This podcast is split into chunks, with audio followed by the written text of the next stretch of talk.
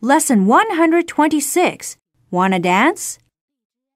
Candy goes to Dan's casual party. Dan's her American friend. Hi, Dan. Hi, Candy. Glad you could make it. I wouldn't miss your party for the world. Thanks for the compliment. Here, I brought some beer and a bottle of wine. That's great. Come on in. I want you to meet some of my friends. Okay. Hey, everybody. This is Candy. Candy, uh, this is everybody. Hey, don't let me interrupt. Want to dance? Uh, how about some wine first? I need to get in the mood. Sure thing.